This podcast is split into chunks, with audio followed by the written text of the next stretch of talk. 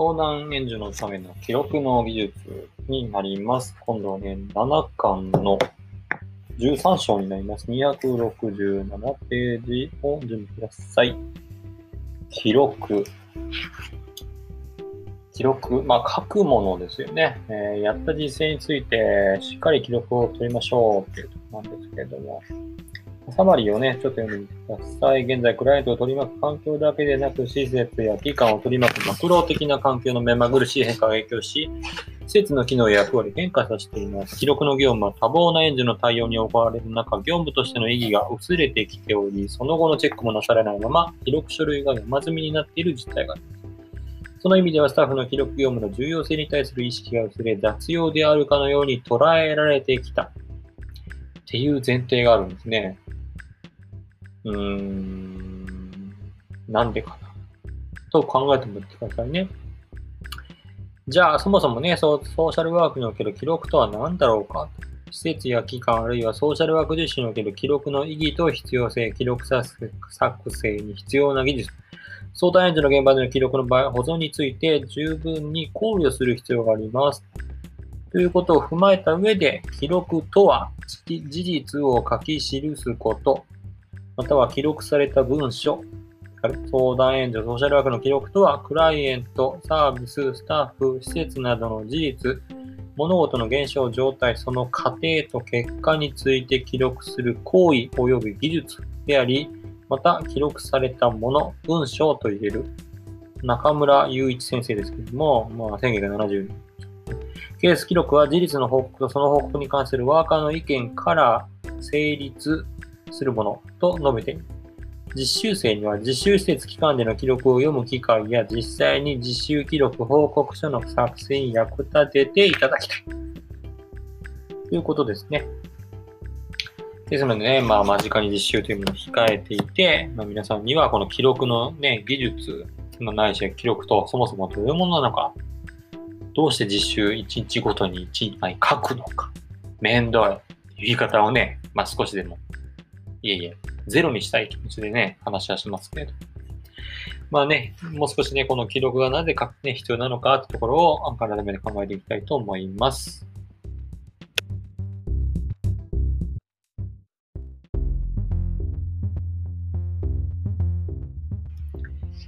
さあ、じゃあ記録の意義とその活用目的について説明します。記録の意義。えーと、ここでは記録を活用する目的と記録の種類との関連について、ね、広く説明をしていきます。福祉現場での記録を取り上げるが、ね、冒頭で述べたように実習記録、報告書の意義も念頭に置いて、まあ、同じものとしてね、えー読んでほしいと思います。えー社会福祉の現場には多種多様の記録業務があり、それに費やしている時間と労力は莫大なものに膨れ上がってきています。しかし、記録されたものについてはその機能はほとんど認められず、休止冬眠状態のままその後に破棄されるという宿命にあるものです。稀に問題が生じた時の証拠という出番が与えられるというのが現状です。記録業務は記録作成の段階から記録の内容を精査し、その後評価をする段階へと至ります。記録物の、ね、活用までの一連の流れを経て、初めてその意義を発揮するものです。で、記録業務というものはね、これもミクロレベルからマクロレベルに至るまでで、広範囲な地域や社会をも対象とした全てのソーシャルワーク実践において実施されているものなんです。そういうふうに捉えてもらいたいから、こういうふうに書き方がされてますね。グループを対象として実践においても、まあ、グループワークのね、えーセクションもすでに聞いた人はいますかね。えー、4月らのグループワークの実践の中で記録は業務の根拠を明確にするために使われる道具であり、業務であると位置づけられているし、記録はソーシャルワーカー個人の振り返りやメモというミクロレベルの機能を果たすだけじゃなく、施設機関のスタッフとしての責任の明確化というメソッドレベル、また地域の施設機関の果たすべき責任を明示するというマクロレベルの業務も含むと説明されています。コミュニティワークにおいてもコミュニティ対象としてクライアント個人やクライアント集団なども包含するような実践であることから記録の難しさについての指摘もあります。271ページ、在宅福祉の発展や専門職が進む現代において、クライアントのサービス向上、ソーシャルワーカーの所属する機関の運営の活性化、ソーシャルワークの向上を目指すことが実践に求められている。地域におけるそれぞれの援助活動や実践を的確に記録し、その実践を評価することは、ソーシャルワークの発展に十分寄与するものです。まあ、このね、ソーシャルワークの発展に十分寄与するってところが、まあ、大きなところですよね。これからどんどん発展するためには、やっぱ日々のね、実践の記録というものがないと困っちゃう。記録業務とは以下の4つの行動からなる一連のサイクルで、ね。循環するものと定義づけることにより、ソーシャルワーク業務の中の管理業務として位置づけられるまあ、一つの文章をね、切り分けているのが1から4ですね。記録を活用する目的を明確に設定し、その目的を達成するための作成方法と内容、様式等を決定し、作成した記録を効果性、効率性から見直し、評価、修正を行い、その妥当性が明らかにされた記録、文書やものを活用するということが、一連のサイクルになってますね。これは実習記録等の作成に当てはめることができますので、ちょっとそこをね、考えてみようということになります。活用目的をそのままいきますね。えっ、と、実習記録についてもってね、2段落目からありますけど、書いたままにせず活用する方法について考えてほしい。診断主義。去年も違ったやってると思うんですけどね。ケースワークを科学専門的方法として本格的に体系したが、ケース記録の目的としては、クライエントのサービスを適切にするための援助、この責任を果たす上での検討と評価を行うための管理、知識の交換と技術の向上を図るための教育指導、新しい知識、新知識を発見し、社会計画、社会予防に資するための調査であるとしています。で、この4つはね、すでにこうね、当時、記録の非義について相談というミクロレベルから社会学とマクロレベルまで網羅していることは理解できます。ね。272ページになるんですけど。で、えっ、ー、と、3、で、2段落目か。戦後日本における社会福祉学では岡村のケースワーク記録法の冒頭で、記録というのはどういうものなのか。専門職的職業性と運営管理上の事務的公能率の二重性があると記されてケース記録を改善して専門的知識に関する、対する社会的信用を得ることが専門的職業成立のために必要であるとしたとされています。でね、もうちょっとここまで言うと文章が長いので、うんと、右側の表の13の1を見てください。273ページです。記録の活用目的と記録情報の認知範囲の関係図。何の目的で活用するかっていうのが左上にありますね。でそれを A から D4 つの項目で説明しているわけです。まあ、ちょっと先をそれ見ますね。何の目的で活用するのか A。援助実践の自己内省。まあ、振り返ることですね。自分自身がね、振り返るということになります。次、B、管理確認。記録を取ることによって実践をね、積み上げていく管理確認するわけですね。C、調査研究。これはね、あの、いずれソーシャルワークの発展のために必要な調査研究の話だし、D、教育訓練。これさっきね、あの、出てきたように、まあ、実習記録もそうだけど、日々の実践を積み上げて、それが振り返っていく中でしっかり育っていくために、まあ、スーパービジョンとかね、いうところに使われるものになります。で、この A から B、A、B、C、D の4つについて、まあ、いずれも右の方に込んでいくと、ミクロ、メゾ、マクロということで、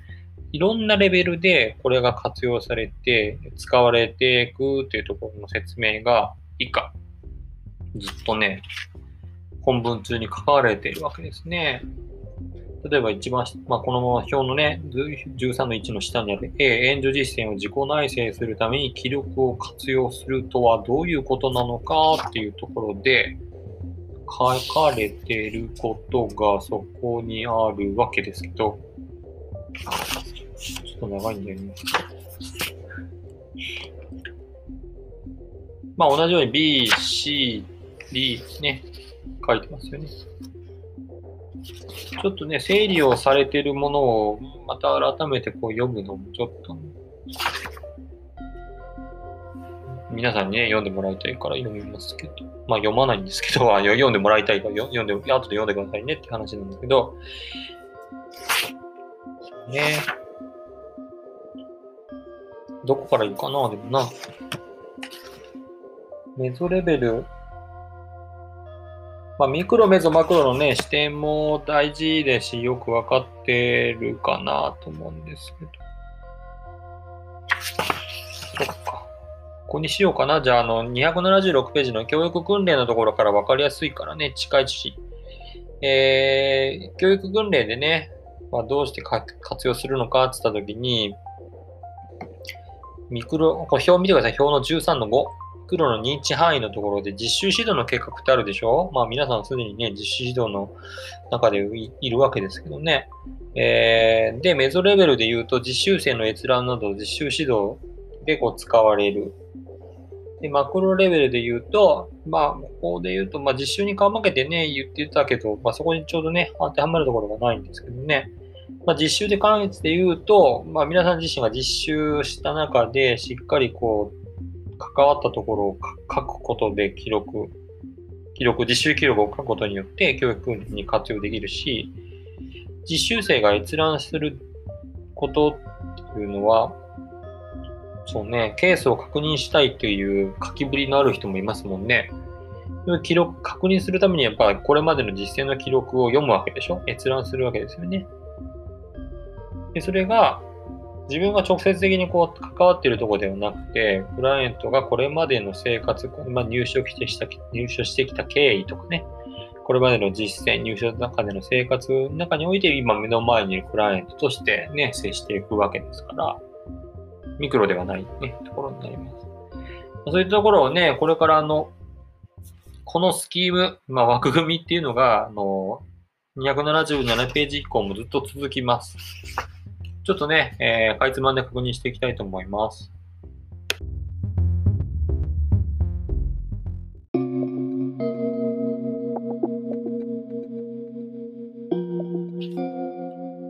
277ページ、277 ページ、記録の種類と活用です。様々な記録の種類がね、ここで出されているわけですね。でそれをどういうふうに活用するのかというとこの説明も含めてですけれども、まあ、手元に、まあ、ここはいつもあの講義の中ではね、配布資料でこういう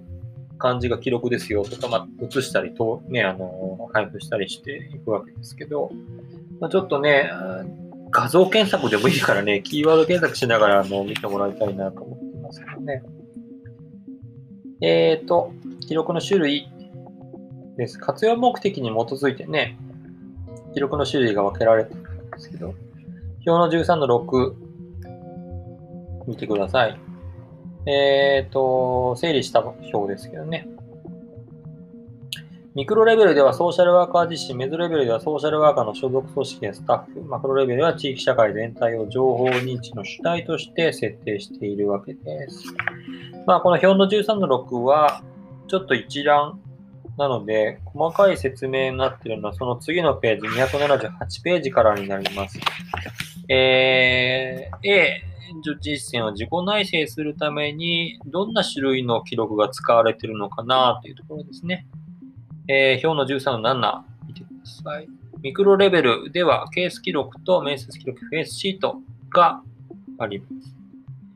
ケース記録っていうのはね、まあ、括弧で書かれている経過記録なんですね。まあ、何をもってケース記録するか。まあ、これまでのね、その利用者、クライアントがどういうふうなプロセスを経ているのか、過去から今、現在までを記録として残していくものをやっぱケース、一つのケースとしてね、記録、レコードしていくわけですね。えー、だからそれがケース記録。で、面接記録っていうのもまあ同じですね。その中で面接をどのくらいしてきたのか、その面接でどんなことを話したのかってところになります。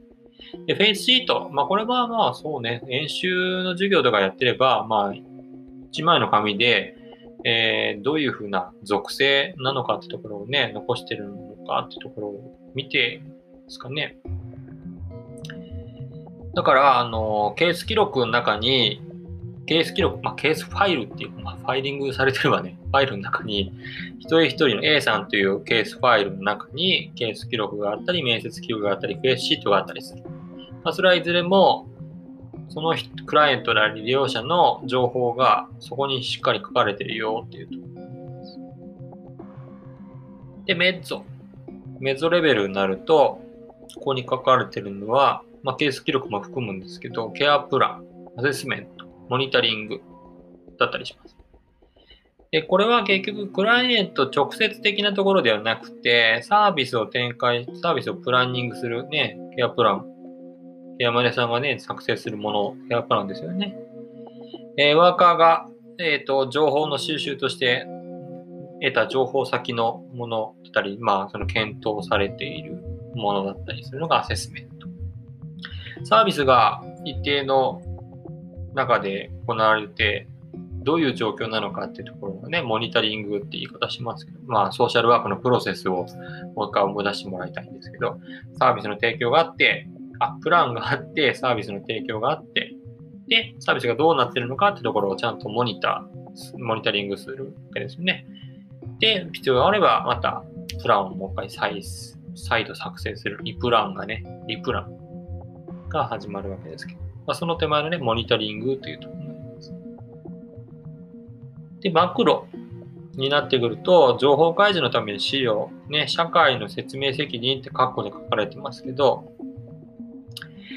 あのー、極端な話しますと、まあ、支援のね、これまでどんな支援が行われてきたのかっていうところが、情報開示請求があったときに基づいて、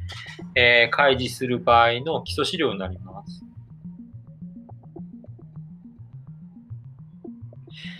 で、次にこの業務援助の情報管理確認するための記録の種類としてですけど、表の13の8にある通り。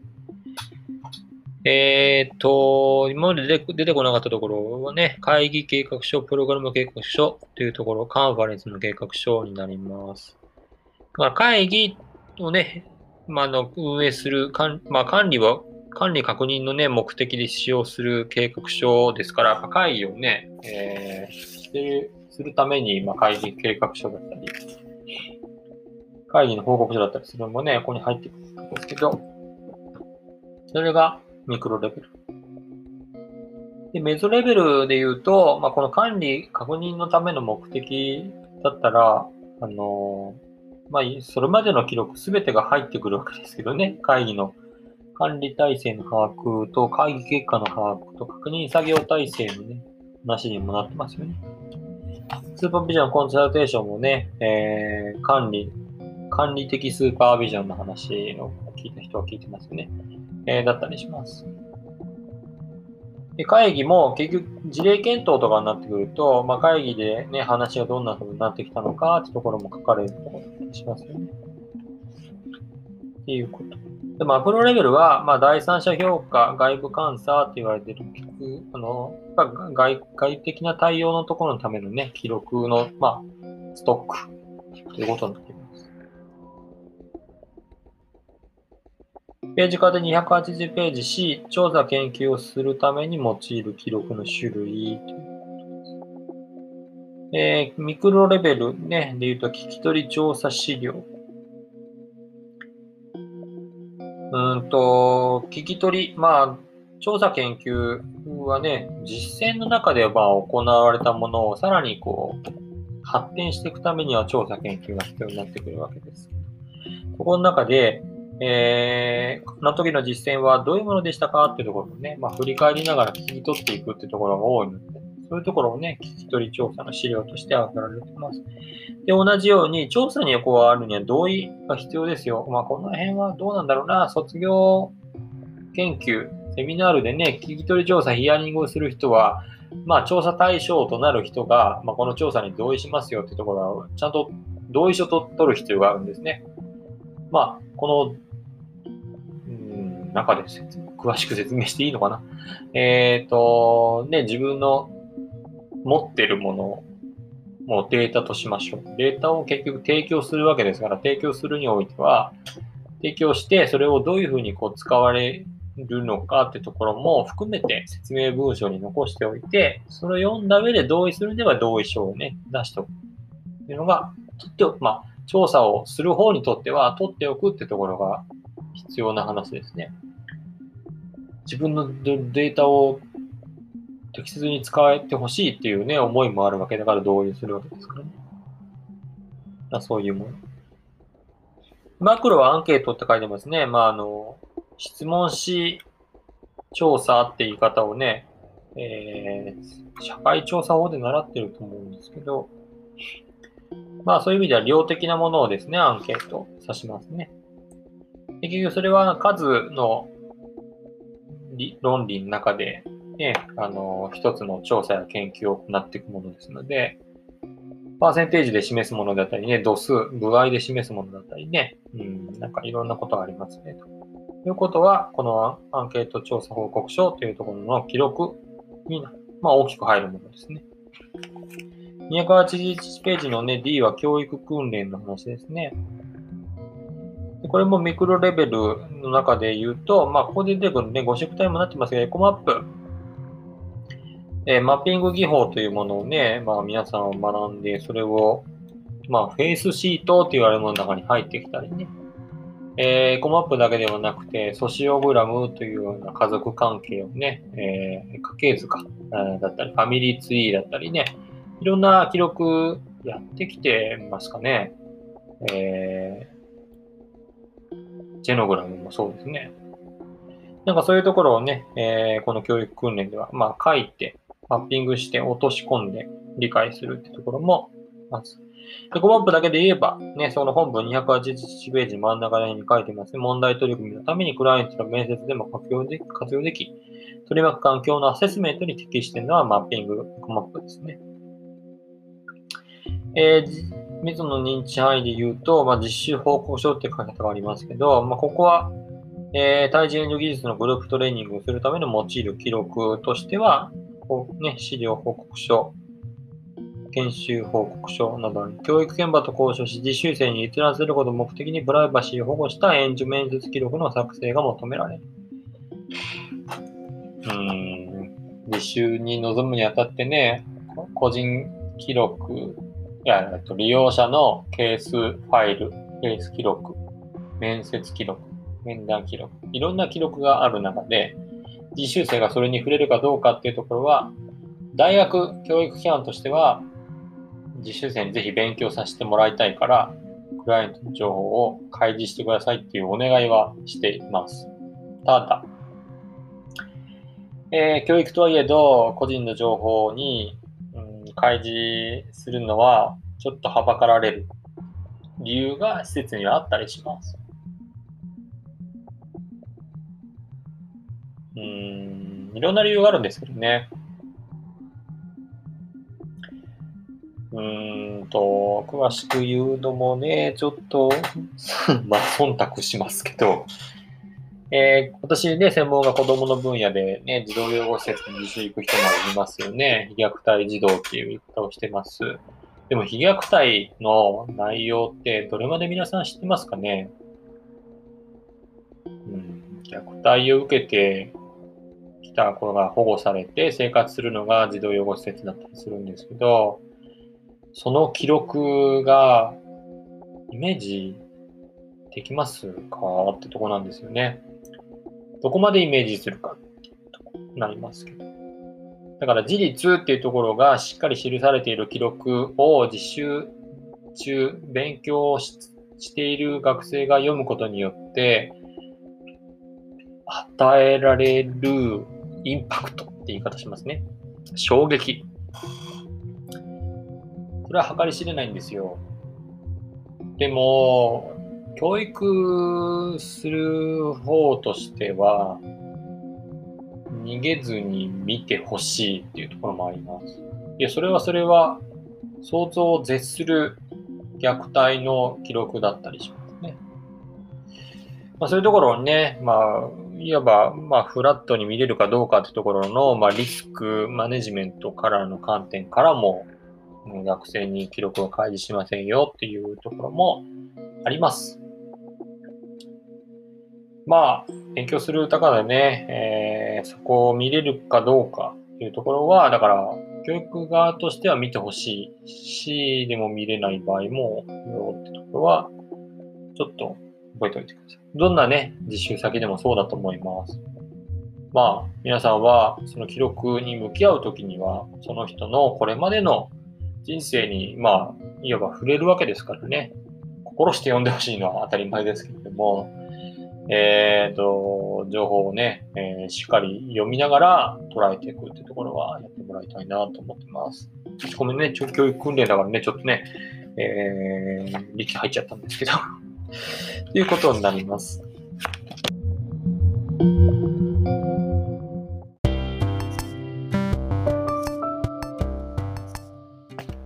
282ページ、記録の活用目的と種類との関係。まあ、ここは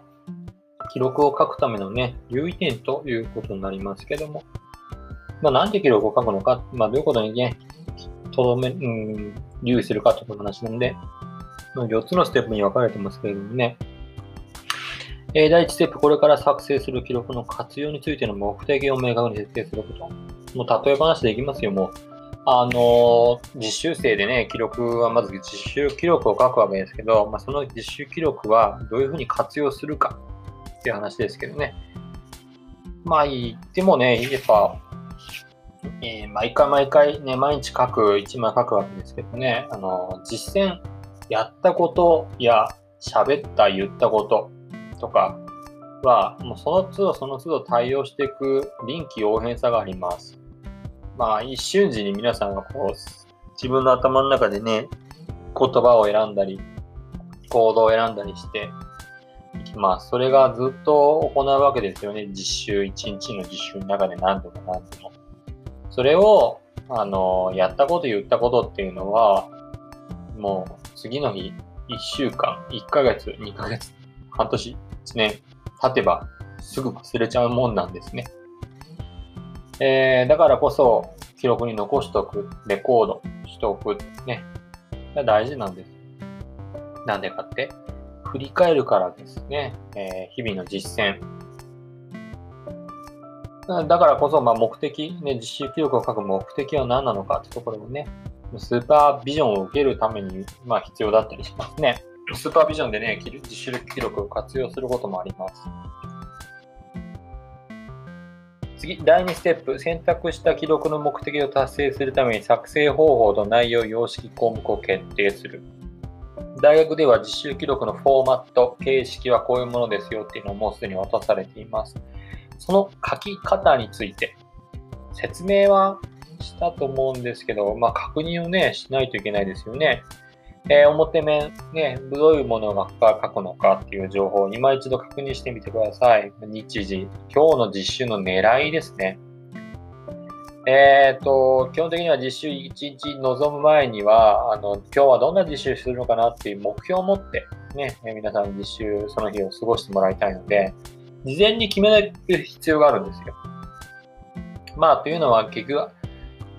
その、その日を決めるなら、やっぱ前日どういうことをしたのかってところを踏まえて、ね、前日できなかったこと、前日気づいたことを今日チャレンジしようみたいなところがね、今日できなかったことを今日やろうみたいなとかあったり、大きな23日間の実習の中で、それぞれその日その日の目標設定をちゃんとしていくために、その手前に実習計画っていう記録があったわけでしょ。ね、自分の実習をどういうふうに実践するのかのシミュレーションをしたわけです。それを日々の実習、これから実際にやっていく中で、1日目、2日目、7日目、10日目、ね、最終日って言った時に何をするかっていうのを決めておかないと、学びは深まらないですよね。っていうことですね。表面、あ、ごめんなさい、表面ね、えー、記録もそうだし、あと、一日実習でどういうね、流れになったのかってところがね、あります。時間、タイムラインですね。えー、書くことと自分自身の行動、えー、利用者の行動、まあ、時として考えたことも書く欄があります。だそういうところのね、何を与えられたところに必要なものを書くのかってところを、よくよく考えてみて書いていくことが大事になりますね。で、えっ、と、第3ステップ、あ、まあ、ごめんなさい。裏面、裏面の話裏面は、えっ、と、実習の、その日の実習の、やったこと、考えたこと、感じたことも書く裏もありますし、明日ってこうと、どことやろうかなっていうのを考えるのもありますね。だから、ポイントを絞って考察、考えたことを書くわけですね。事実は表面、考えたことは裏面っていうね、積み分けをちゃんと考えてくださいね。で、書く何を書くかっていう項目がそこに書かれてますのでね。だからその必要なことを書く。だから、まあ、考察だから、事実、言ったこと、ね、えー、から何を考えたのかが大事です。事実、表面のことをね、あのなぞらえて詳しく書くっていうのは、まあ、ちょっと、的外れですよね。でちょっとそれをね、意識しなきゃいけない。まあ、それをだから、あの、スーパービジョンで10周巡回訪問行った時に、皆さんの記録を見ながら、あの、また指導しますので、えー、読ませてくださいね。で、第3ステップ、戻りますね。280、えっ、ー、と、テキスト。作成された記録の効果性、効率性から見直し、評価、修正を行うこと。ちょっと本文ね、読みましょう。記録停止先で読んでもらうことが必須条件。内容を明確にしているか、示しているか、相手側の求めに合致しているかなどを見直し評価し、さらに追加項目を考慮して修正を図る必要があります。実習記録。毎日書いて毎日提出します。多分次の日の実習入る始まりに。これね、マストですよ。必ずやってくださいね。実習記録をね、あの、毎日書いて毎日提出するっていうところは最小限のタスクです。えー、っと、貯めることは許されません。うん。えー、ちょっとね、言っとくと、これね、あの、昨日のね、実習でね、何をね、あの、考えたのかなってところは知りたいんですよ。実習担当者も。ですのでね、あの、それをちゃんと書く、書いて提出するってところまで必要だし、あとは皆さんね、まあ、初めの方はおそらく、まあ、どういうふうに書いたらいいのかなって悩みながら書いていくと思うんですけど、あとは現場で使われている言葉っていうところに変換できなかったりする、まあ、いわば修正赤ペンなりが、あの、記録に入ってきます。しっかりそれを、あの次からは変換された言葉で書くようにしたいんですよね。というのも結局他者に読まれる記録なんですよ。自分が振り返るための記録ではあるんですけど、それを提出してコメントいただいたり修正してもらったり、場合によってはスーパービジョンで私たち教員が行った時に、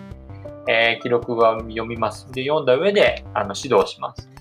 だからね、皆さん自身が、皆さん自身の実践を書くことではあるんですけど、それをスーパービジョンという目的にもとれば、他者に読まれて、他者が修正したり、まあ、評価したりすることがあるということですね。まあ、実習計画書ってね、私のクラスの人は散々言いましたけどね、あの、なかなかね、あの、自分ではね、他者に読まれると思って書いていても、他者が読んでもね、やっぱ、わからないことがあるんですね。いや、でもそれはやっぱ、ね、自分が他者に読ん、他者が読んでも、わかるだろうという体でもちろん書いててくださってると思うんですけど、でもね、それでも他者が読んでもわかんなかったりするんです。だからこそ、あの、どういうことなのかってところがね、あの表現を足したり、文章内容をね、厚みに持ったりね、えー、することを、まあ、いわば添削指導もしてきたわけですけど。まあ、ですのでね、あのやりながら、あの書いていっていかないと、あのソーシャルワーカーが書く、まあ、記録ってところのね、スキルが身につきませんので、まあ、実習記録をね、添削指導を通して、修正点をね、え、踏まえながらやってもらいたいと思います。で、最後、第4ステップ、妥当性を証明された記録を活用することってなりますよね。まこれはもう最終点ですもんね。あの、記録書き上げてい、えー、った後の話にもなります。さあ、ということで、えっ、ー、と、この記録の種類と関係性と留意点ね、えー、ついてね、話しました。最後の3行ですね。283ページ、ソーシャルワーカーの記録作成の目的意識が明確になることがえー、そもそもね、援助機関の管理運営上の責任妥当性にもなりますので、ね、えー、とにかく実習記録ね、